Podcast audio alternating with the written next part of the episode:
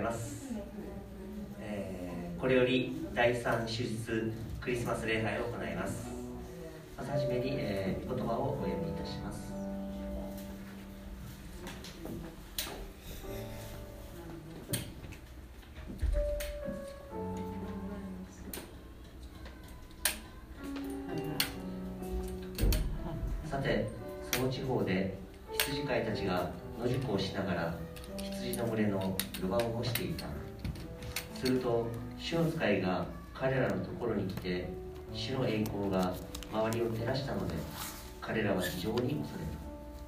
見つかいは彼らに言った。恐れることはありません。見なさい。私はこの民全体に与えられる大きな喜びを告げ知らせます。今日ダビデの町であなた方のために救い主がお生まれになりました。この方こそ主キリストです。あなた方は布にくるまって貝羽桶に寝ている緑棒を見つけます。それがあなた方のための印です。すると突然その見つかりと一緒におびただしい数の天の軍勢が現れて神を賛美した。意図たきところで栄光が神にあるように地の上で平和が御心にかなう人々にあるように。アメン。感謝いたします。イエス様。あなたが私たちの罪を拭い去るために、この地上に来られてそれから2000年以上が経ってなお私たちにあなたの恵みと雨とあなたの許しとそしてあなたの愛が、降り注がれていることをありがとうございます。私たちは今日この日曜あなたの生まれになった日をお祝いしようとこの一つのところに集まりました。また今向かっている兄弟姉妹そして来たくても来れない、え兄弟姉妹もいますがあなたは等しく同じところでいるところで、え恵みを与えてくださっていることをありがとうございます。この私たちがあなたがこられた本当の意味を忘れることなく日々同じようなことかもしれませんけれども日々忘れないためにまたそれを感謝するためにあなたがしてくださったことを何一つ忘れないためにどうかまた私たちはその信仰が弱まることのないようにあなたあなた自身が私たち一人一人に導き助け励ましくださいますようにお願いいたします。すべてをあなたの御手にお委ねする喜びと平安に感謝します。尊い主イエス・キリストの皆においてお願いします。アメン感謝します。ではあお立ちになられる方はお立ちになって共に少子を告白してまいりましょう。詩篇の100編1節から5節。少子全地を主に向かって喜びの声を上げよ。喜びを持って主に仕えよ。喜び歌いつつ見舞いに来たれ知れ主こそ神。主が私たちを作られた。私たちは主のもの主の民。その牧場の羊である。感謝しつつ主のもの賛美しつつその大庭に入れ。主に感謝し皆を褒めたたえ主は慈しみ深くその恵みは常しえまで。その真実は猶予に至る。アメンでは心から私たちと一緒に賛美を捧げてまいりましょう。アメンメリークリスマス。ちょっと早いですけど。今日はクリスマス礼拝ということで主が私たちの救いのために来てくださったこと喜びながら賛美を共に捧げていきましょう。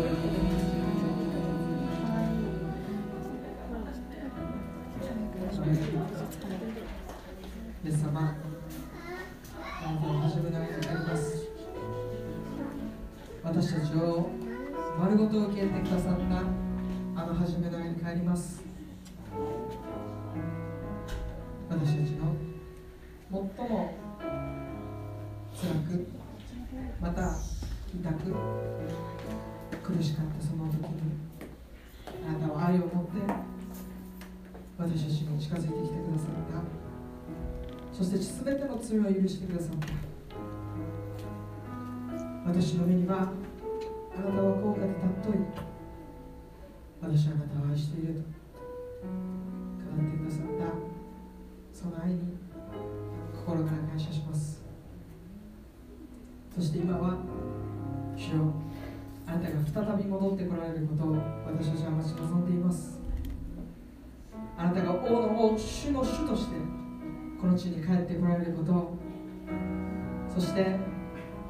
正しい義によってこの地を治めてくださること私たちは待ち望んでいます。どうぞしよう来てください。王の王主の主として私たちのところに帰ってきてください。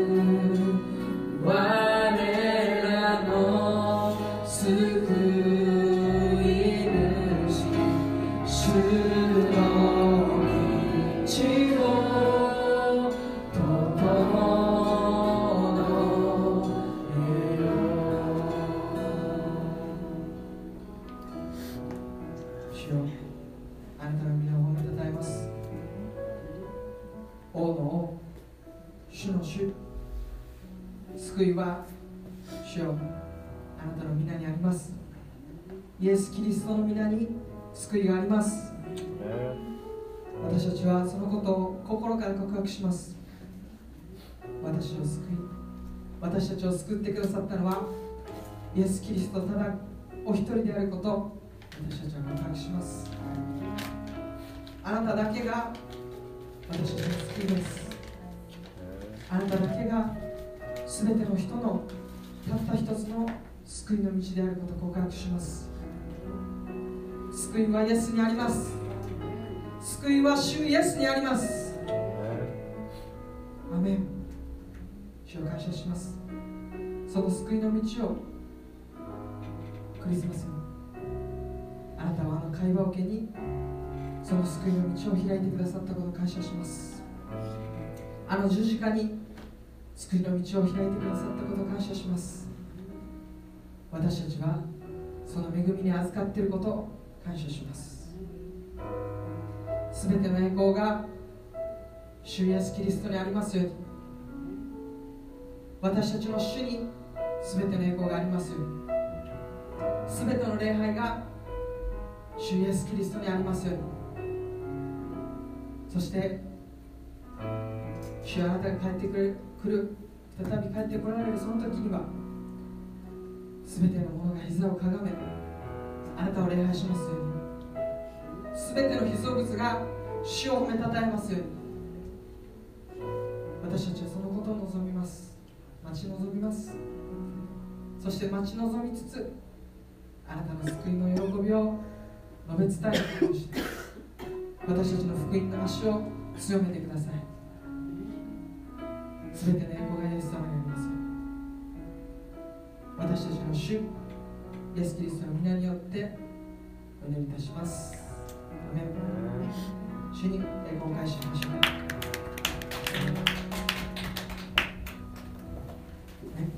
座ってください、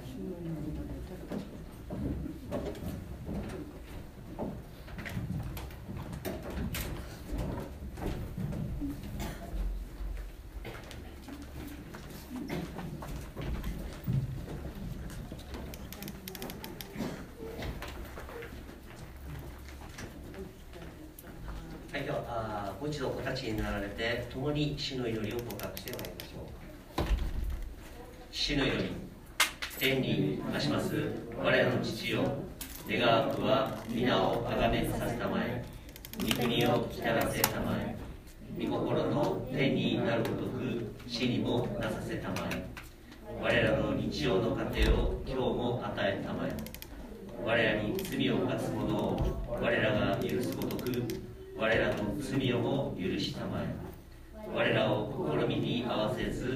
悪より救い出したまえ。国と力と栄えとは限りなく汝のものなればなり。アーメン。はいではお座りください。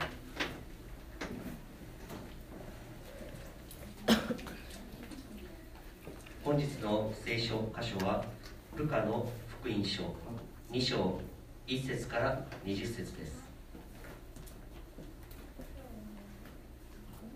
司会者の方でお読みいたします皆さんあの前のスクリーンに、えー皆さんの聖書で、えー目で追ってくださいルカの福音書1章私たちの間で成し遂げられた事柄については初めからの目撃者で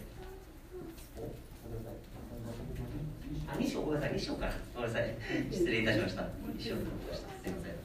2章 ,2 章の1節から20節ですね。失礼いたしました。え、お読みいたします。ルカの福音書2章。その頃、全世界の住民登録をせよという勅令が皇帝アウグストスから出た。これはキリニウスがシリアの総督であった時の最初の住民登録であった。人々は皆登録のためにそれぞれ自分の町に帰っていったヨセフもダビデの家に属しその血筋であったのでガリラヤの町ナザレからユダヤのベツレヘムというダビデの町へ登っていった。身重になっていたイーナ付けの妻マリアと共に登録するためであった。ところが彼らがそこにいる間にマリアは月が満ちて男子のブイボを産んだ。そしてその子を布にくるんで貝羽桶に寝かせた。宿屋には彼らのいる場所がなかったからである。さてその地方で羊飼いたちが野宿をしながら羊の群れの予番をしていた。すると主の使いが彼らのところに来て主の栄光が周りを照らしたので彼らは非常に恐れた。見つかいは彼らに言った。恐れることはありません。見なさい。私はこの民全体に与えられる。大きな喜びを告げ知らせます今日ダビデの町であなた方のために救い主がお生まれになりました。この方こそ主キリストです。あなた方は布にくるまって貝羽桶に寝ている緑子を見つけます。それがあなた方のための印です。すると突然その見つかりと一緒におびただしい数の天の軍勢が現れて神を賛美した。糸高きところで栄光が神にあるように。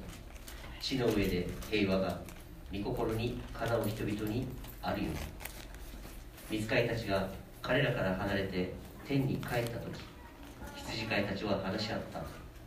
さあベツレヘムまで行って主が私たちに知らせてくださったこの出来事を見届けてこよう。そして急いで行ってマリアとヨセフと会話桶に寝ている緑子を探し当てた。それを目にして羊飼いたちはこの幼子について自分たちにつけられたことを知らせた。聞いた人たちは皆羊飼いたちが話したことに驚いた。しかしマリアはこれらのこれらのことを全て心に収めて思いを巡らせていた。羊飼いたちは見聞きしたことが全て見つかりの話の通りだったので神をあがめ賛美しながら帰っていった。アメン。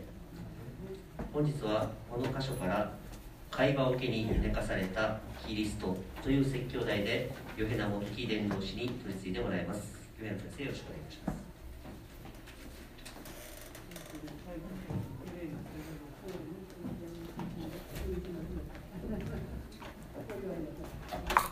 メリークリスマス。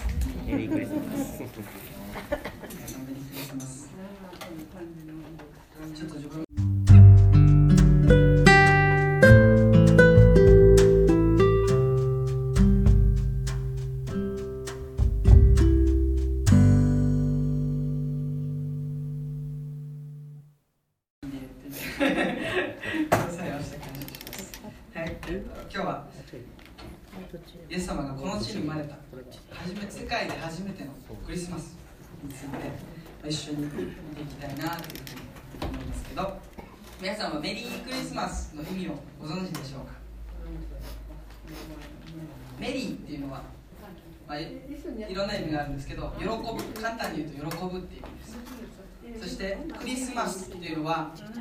クリストキリストマスマスっていうのは礼拝ですね。なのでキリストを喜んで礼拝するっていうのがクリスマスメリークリスマスっていう意味です。メリークリスマスってねキリストを喜んで礼拝します。そういう意味なんですね。だからメリークリスマスメリークリスマスって私たちに言うんですけど、まあ、多くの場合メリークリスマスと言いながら主人公であるイエス様がいないクリスマスパーティーが多いですね。まさに誕生日の主人公がいないパーティーを開いてるようなもんですね。何してんだろうって感じですけど。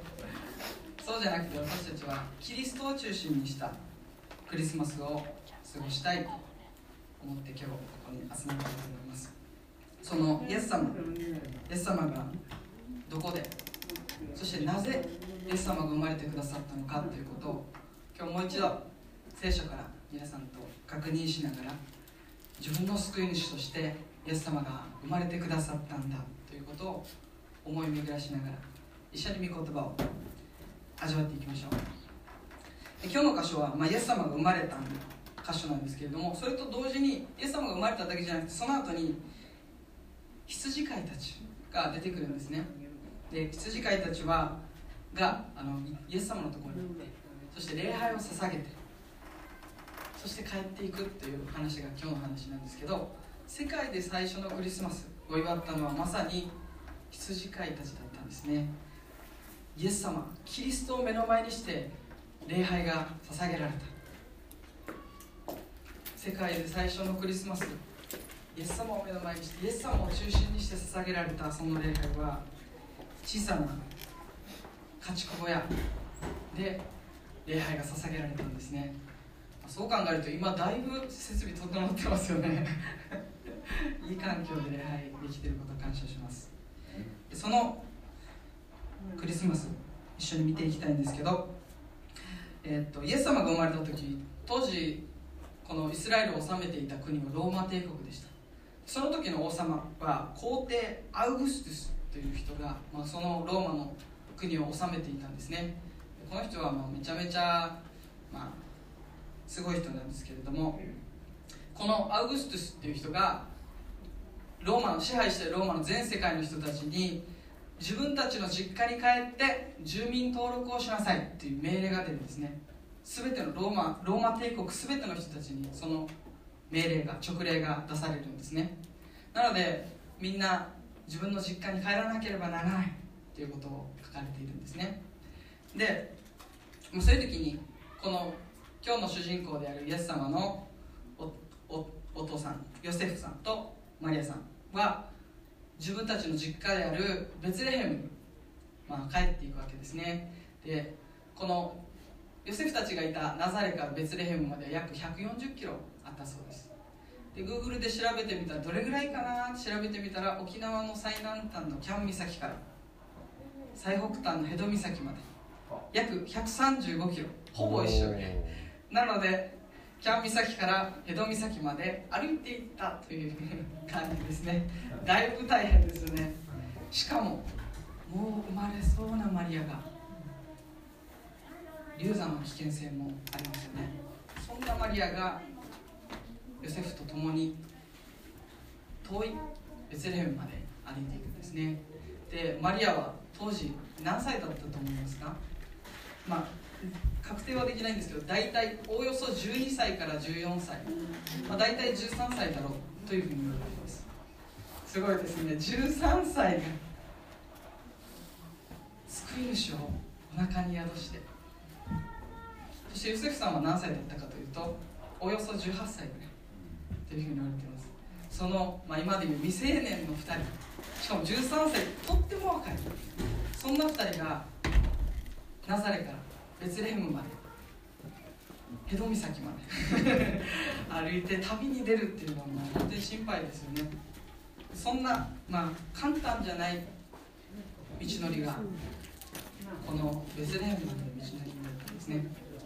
まあユセフさんとマリアさんそんな若い未熟な2人がお腹にこう宿して旅に出るっていうのは不安だと思いますね。そして誰も多分そういうふうに付き添ってヘルプしてこうあ熱く介護してくれるっていう環境ではなかったと思うんですね。でそんな、まあ、そういうことを考えるとうわクリスマスの話ってただ単純になんかこうめっちゃ幸せ喜びというスタートじゃなくて案外厳しい。また寂しいスタートがだったんですね。でそんな時にまあ、マリアさんとヨセフさんは、まあ、ベツレヘムに行くわけですけれどもこのあのルカの福音書の 1, 1節から3節のところにこの皇帝アウグストのスが直令を出した。そしてシリアの総督がウンヒャラピーヒャラの時っていうなんか細かく書かれていてこんなのいるかなって思うんですけれどもこれはルカが確かに神様はこの人類に介入されたんだということをルカは伝えたいんですね。このアウグストゥスそしてシリアの総督シリアの総督の時代にイエス様が生まれたっていうこの記事を丁寧に読んでいくとそして文献を開いていくと紀元前約6年頃にイエス様が生まれたっていうことがはっきり分かるんですね。確かにイエス様は紀元前6年頃。約2000年前に確かにこの人類に神が人となって来られたんだということをルカは伝えてるんですね。この人類に神様が来てくださったんだ。それはなぜか私たちを救うために人となってくださったんだ。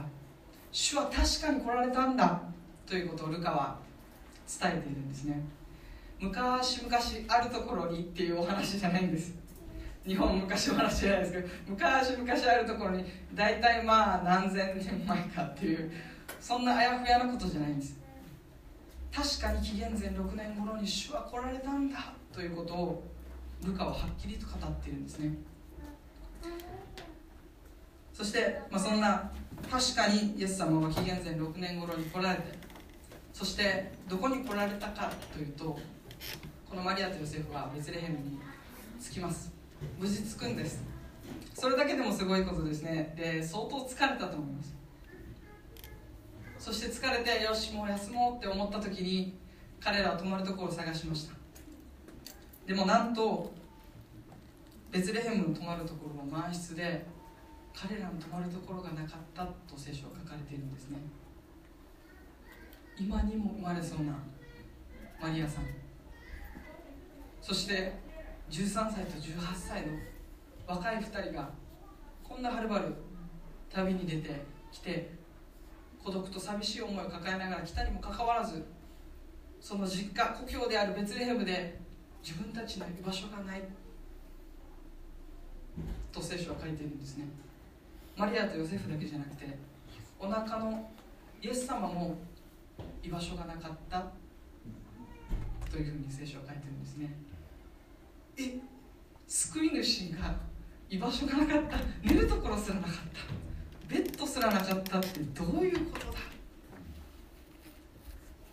私たち思いますよね。イエス様は居場所のない。そして寂しい夜に生まれてくださったんですね、まあ、これはどういうことかどういう意味があるかというとこの居場所がない。ということを皆さんは感じることあるでしょうか。自分には居場所がないなとか。確かに家族温かい家庭があったりまたキリストにある交わりがあったりする。けれどもふとした時にあ自分は居場所がないなとか。問題を抱えて誰にも打ち明けられない時にあ居場所がないなと思ったりすることもあると思うんですね。でクリスマスは、えっと、統計によるとクリスマスの時期に、まあ、少し自殺者が増えるみたいですね。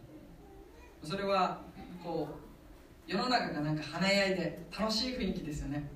でもそんな中でこう一人寂しくポツンっていると余計寂しくなるっていうふうにですね。一人で部屋で一人で孤独でいるのは別にそんなに寂しくない。でもみんなが楽しんでる中で自分は楽しめない自分はその楽しみの外にいる時に苦しく自分の居場所がないように感じてしまってクリスマスのその時期に命を絶ってしまう人が少し増えるみたいです。まさにマリアとヨセフさんまたイエス様ご自身もその居場所のない夜にイエス様は生まれてくださったんですね。でこの時、まあ、ベツレヘムは、ま、人がいっぱいだったんです満室だったんで。そして住民登録でたくさんの人が来てたんですベツレヘムに。ベツレヘムは小さな町です。でも多分それ以上に多く多くの人たちが来てたと思うんですね。でそれでイエス様たちだけじゃなくて居場所のないもう一つグループが、まあ、この後に書かれているんですね。それは羊飼いたちだったんです。羊飼いたちは当時ユダヤの社会で居場所のないまた社会からちょっと軽蔑されたのけ者にされたまた見下されていた存在だったんですね。で昔そのユダヤ人当時のユダヤ人たちは3つ、まあ、あんまり良くない職業みたいなのが3つあってありまして1つは体を売ってお金を稼ぐ友情ですね。で、えー、2つ目は酒税人です。まあローマの手下だから。という意味で神の民の裏切り者だということで酒税人でした。3つ目が羊飼いだったんです。羊飼いたちは神様の立法である安息日を守ることができない。また食べ物の時に手を洗うことができなかったり神様の規定っていうのを守れなかったんですね。それだけじゃなくて彼らは動物を飼っていたので彼らの着てる服はすごい動物臭かったと思うんですね。そして今日出てくる羊飼いたちも4番野宿をしてたんですね。野宿してもう動物の世話してたらそれはいい匂いはしないしないですよね、まあ、そういうこともあってユダヤ人たちはこう羊飼いたちを軽蔑していたんですね。そんな羊飼いたちもも多くの人が寝静まって、まあ、順番に番をしないといけないという時に羊飼いたちは、まあ、野宿あらあ野宿をしてしながら4番をしてたんですね。羊の番をしてたんです。するとその時に天が開けて見つかりが降りてきて羊飼いたちに語りかけるんですね。恐れることはありません。今日ダビデの町であなた方のために救い主がお生まれになりました。この方こそ主キリストです。そしてそのキリストは幼子は会話桶に寝かされています。それがあなた方の印です。という蜜毛を聞くんですね。羊飼いたち暗闇の中で突然天が開けて神様の栄光がその羊飼いたちの上に注がれて恐れることはありませんっていう救いの知らせが羊飼いたちに届くんですね。でここでちょっと余談なんですけどこの時神の栄光が羊飼いたちをの周りを照らしたというふうに書かれているんですね。で神様の栄光っていうとあの旧約聖書の話に戻ると旧約の時代に神様の栄光っていうのは、まあ、荒野の時には幕屋に荒野の幕屋の中に神様の栄光がありましたね。イスラエルの民の真ん中に幕屋があってその真ん中の真ん中に神様の臨在があったんです。そしてさらに言うならばその幕屋の死聖所に神様の栄光が現れていたんです。でもエゼキエルの時代になると、まあ、もっと進んでエゼキエルの時代になると神様の栄光イスラエルの民が偶像礼拝ばっかして神様以外のものばっか礼拝していることに対ことによって神様の栄光はイスラエルから去ったというふうに聖書に書かれているんですね。エゼキエルの時神様の栄光はイスラエルを離れまたこの地上から離れていたんです。そして約400年後突然羊飼いの目の前に主の栄光が輝くんですね、まあ、この箇所は、まあ、さらって読めばさらってもいるんですけどすごいことが起きてるんですよ。神様の栄光が400年ぶりにこの地に現れてしかも偉い人とかすごい人じゃなくて小さな弱い羊飼いたち貧しい羊飼いたちの上に主の栄光が照らされたんですね。そしてあなた方のために救い主が生まれたんだという喜びの知らせを聞くんです。で羊飼いたちはさっきも言ったように、まあ、見下げられてまたこの時もベツレヘムの町にいたんじゃなくて郊外にいて4番をしてたんです。そんな羊飼いたち社会ののけ者にされまた羊飼いたちは子供の仕事だっていうふうにも考えられていました。大人がやる、まあ、モーセはねあの結構晩年に羊飼いの仕事してましたけどそれは結構珍しいケースらしいです。結構小さい子にダビデも一番末のダビデも羊飼いの仕事を任されていました。それと同じように小さな子供たちの仕事また安い仕事また社会的に身分の低い仕事というふうに見られていたその羊飼いたちに世界で初めてのクリスマス喜びの知らせ救い主が生まれたんだという知らせが伝えられるんですね。神様なんかユニークだなって思いません？なんで羊飼いなんだろうって思ったりしますよね。ここの世界で初めてのクリスマスの喜びの知らせがまず羊飼いに伝えられたんだということが今日の大きなポイントです。イエス様はどこで生まれたかというと貝羽桶に寝かされたというふうに書かれています。貝羽桶っていうのは家畜動物たちが餌を食べるその箱ですね。当時は石で作られているそうです。なんかよく自分たちのイメージでは木で作られてるイメージですけど石で当時は作られてたんですね。その冷たいところにイエス様は寝かされたんですね。ベッドじゃないですよ。冷たい硬いその岩に貝羽桶に寝かされたんです。そして貝羽桶のある場所っていうのはリビングじゃないですよね。リビングに貝羽桶ないですよね。貝羽桶のある場所は家畜小屋なんです。馬小屋なんです。臭くて汚くて誰も行きたくないと思うような場所なんです。で最近私あのまあ今付き合ってるのぞのぞみがイルミネーションみたいっていうことで 東南植物楽園行ったんですね。山城先生が日本3位になったって 言ってたその日にですけれども東南食発楽園でイルミネーションに行ったんです。うわめっちゃ綺麗って歩いてたんですね。そして最後の方に行くとハスの花があってこの池があってハスの花があってうわめっちゃ綺麗。そこめめちゃくちゃ綺麗で心を打たれたんですけどうわって思いながら2人で気づいたら30分ぐらい喋ってたんですそれ景色見ながら喋ってたんですけどそれをもうちょい歩いていくとなんと暗い端っこの方に家畜小屋があったんですね。家畜小屋があってこううあなんだっけあの動物の名前出てこないですけどあのモルモットみたいな何かちょっと忘れしましたけど動物がいて。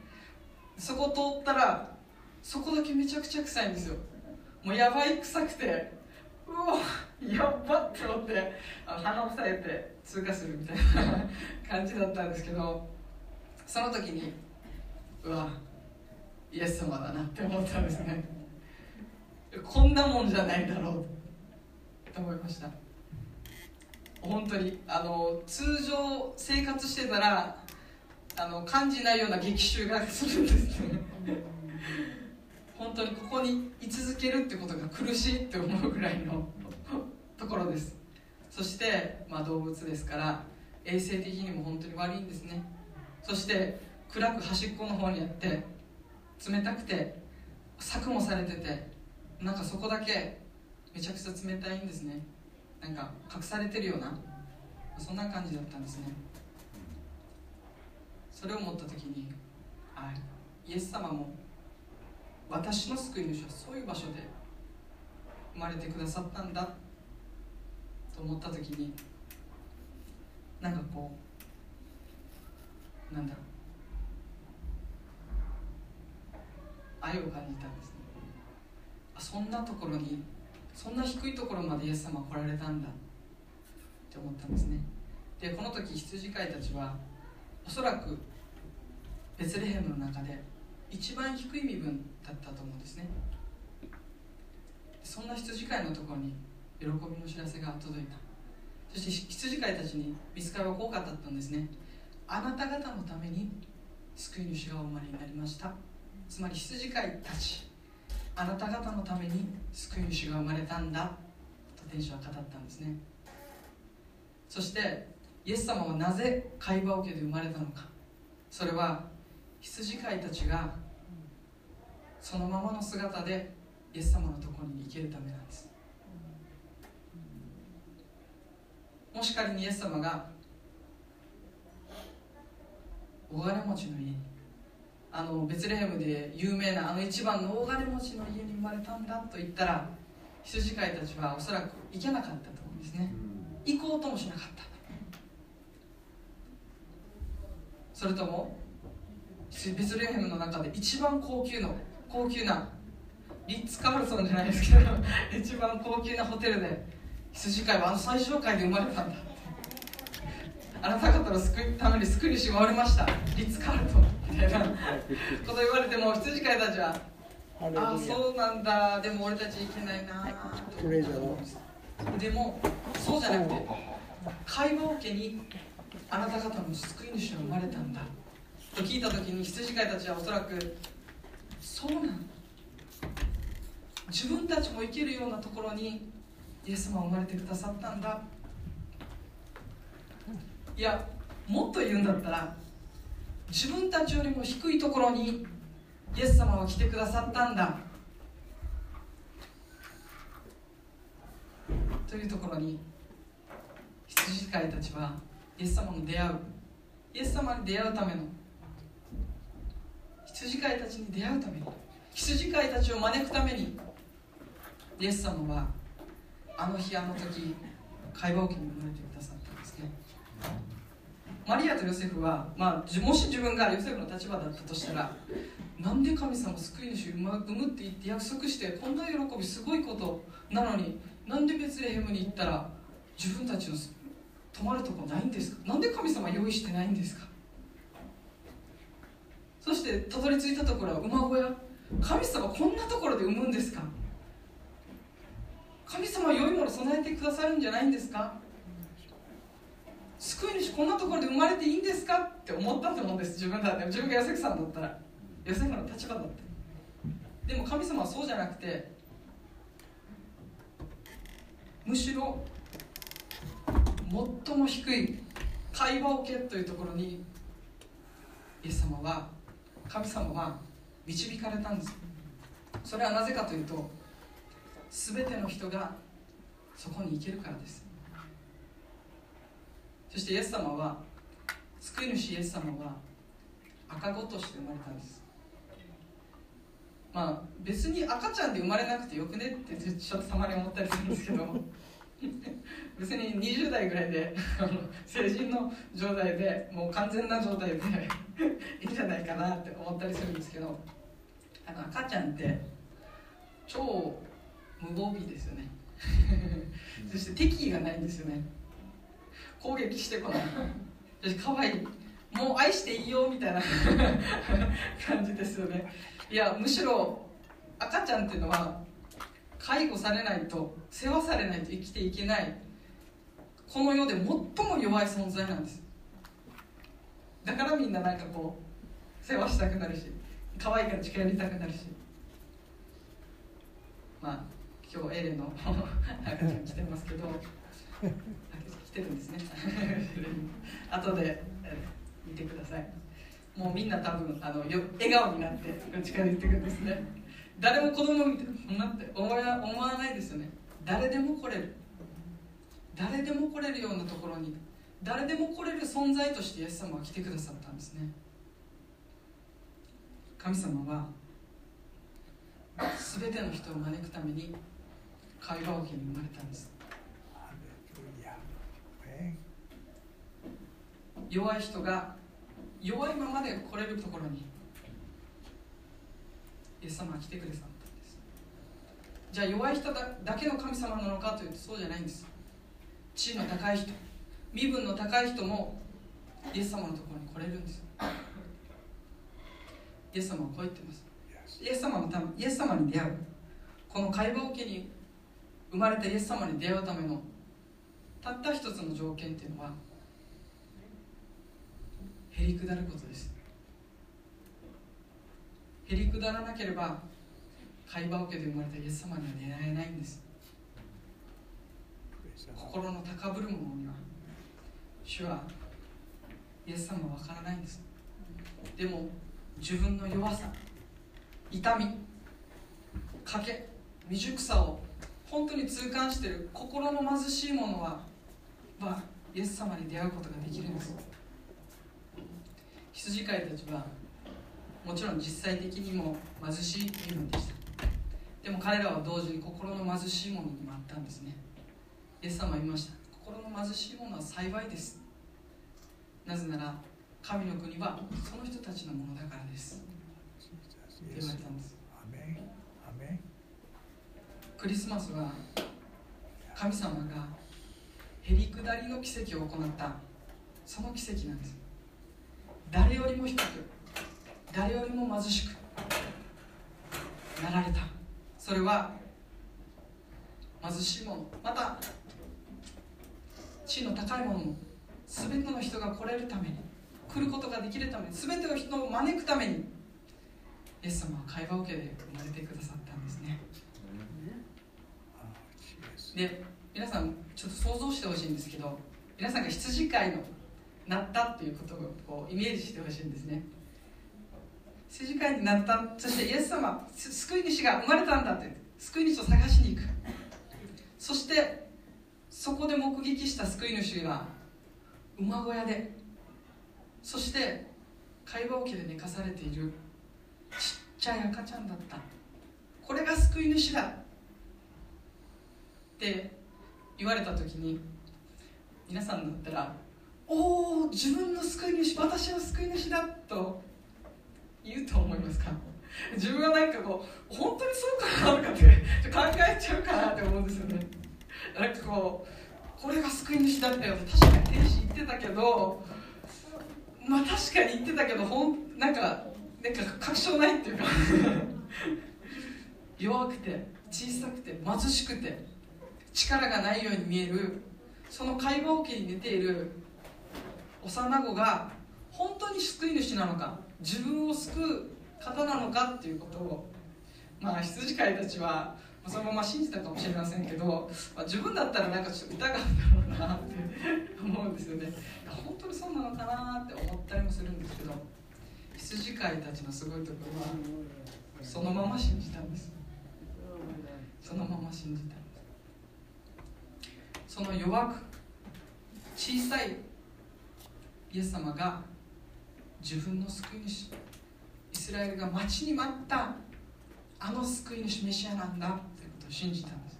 この方こそ主イエス・キリストなんだ。この方こそ主キリストなんだ。信じたんですね。いやすごい信仰だなって自分思いますよ。それって目に見えるものだけだったらそんなしそんなことを思わないと思うんですね。でも言われたこと。神様の言葉をそのまま信じる羊飼いの姿がここで表されているんですけれども羊飼いたちはそんな弱くて小さい幼子イエス様を自分の救い主だ。ここにこそ救いがあるんだ。と信じたんですね。私たちはどうだったでしょうか。私たちもイエス様が十字架で十字架にかかった。あのイエス様も十字架にかかられたイエス様は私の罪のためだ。そしてあの十字架にこそ救いがあるんだと私たちは信じています。羊飼いたちと見てたもの似てると思いませんか？弱くて何にも力なくて貼り付けにされて裸にされて罵声を浴びせられているそのイエス様の十字架こそ救いの道なんだ。そこにこそ救いがあるんだ。と私たちは信じたんです。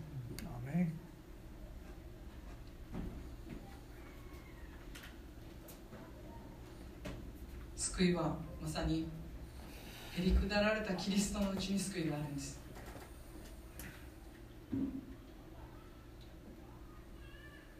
私たちが一番苦手なのはへりくだることですよね。だと思います。私はまあ私はそうなんですね。いつも高ぶってしまう。へりくだれない。へりくだったふりはできるんですけど。心からへりくだることは難しいんですね。でもイエス様は本当に私たちのためにへりくだってくださったんですね。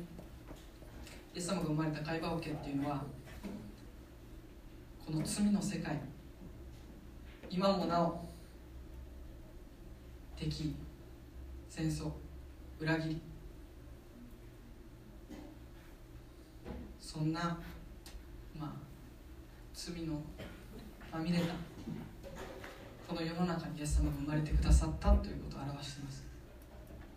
それと同時に私たちの心の私たちの汚い心というのもこの会話桶に生まれたということを表しているんですね。このクリスマス。この1年の、まあ、最後らへんにクリスマス礼拝迎えていますけどこの1年間私たちはどういう生活をしてきたでしょうか？どういうふうに歩んできたでしょうか？ああ自分の心は自分の生活は神の前に清く正しくまた純潔を守り誠実を尽くし神様の前に歩み続けてこれたでしょうか？自分のことを振り返るとそうじゃないなと思うんですね。たくさんの間違いやまた痛みも苦しみもこの1年ありました。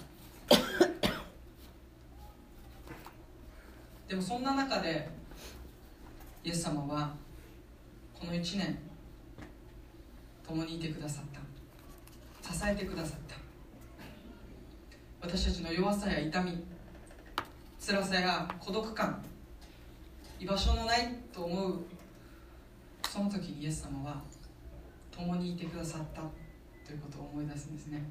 ああ自分は見えなかったけど確かにそこにイエス様はいてくださった、馬小屋で生まれた会話桶で生まれたということはそういうことです。私たちの弱さの真ん中に罪の真ん中にイエス様はいてくださる。許しを持っていてくださる。ということがこのクリスマスの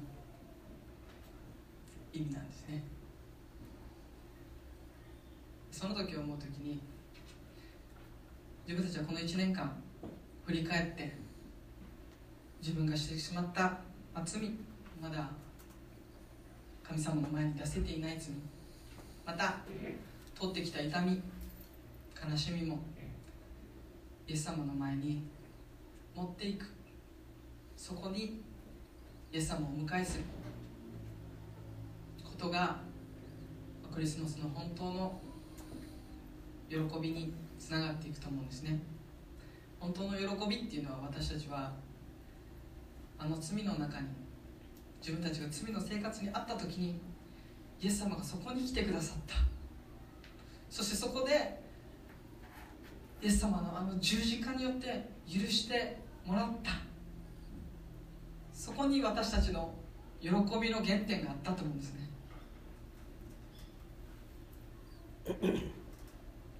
喜びっていうのはなんかこういいことがあったからっていうよりもキリストにある喜びっていうのはその痛みや悲しみそして罪の真ん中にイエス様が許しを持ってそこにいてくださる。そして全部許してくださる。そして丸ごと愛してくださる。そんな自分たちを丸ごと愛してくださるというところに自分たちの喜びがあると思うんですね。羊飼いたちもこんな目を止められ目を止めてもらえないような小さな存在の私たちがを神様がお前たちを忘れていないよ。お前たちのために救い主を送ったんだ。お前たちが来れるところに私の一人子を送ったんだ。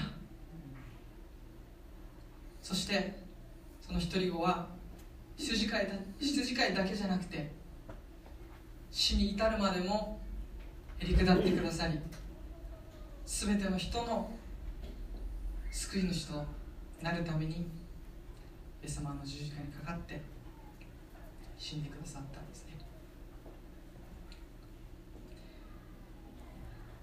そんな羊飼いたちはイエス様に出会ってどうなったかというと天使が言った通りになっている。全部天使の言った通りだ。神様が言われた通りだ。ということを見て神をあがめ賛美した。賛美して帰っていったっていうふうに最後20節に書いてあるんですね。自分たちもイエス様があの十字架で私の罪のために死んでくださった。その代価によって私たちが許された。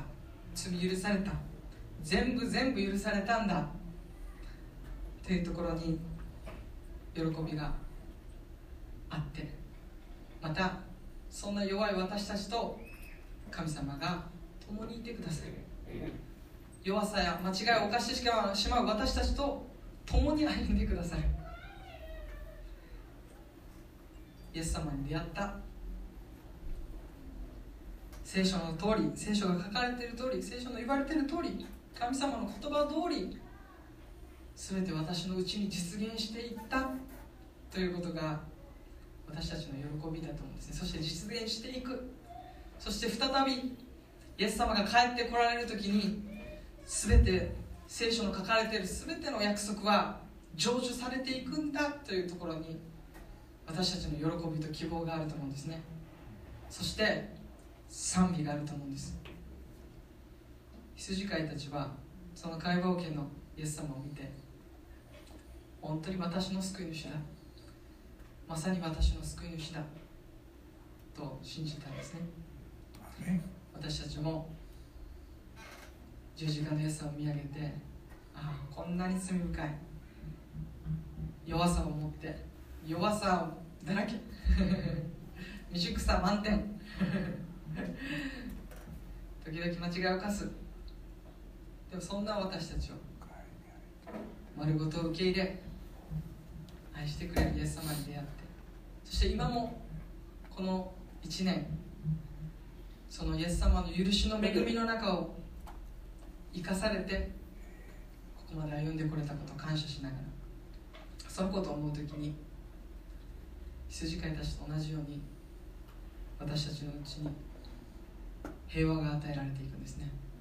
そして私たちのうちに賛美が与えられていくんですね。私たちもあのイエス様が生まれたあの夜に寂しく弱音をしていた羊飼いの一人だったんじゃないかなと私は思うんですね。弱くへりくだられたイエス様。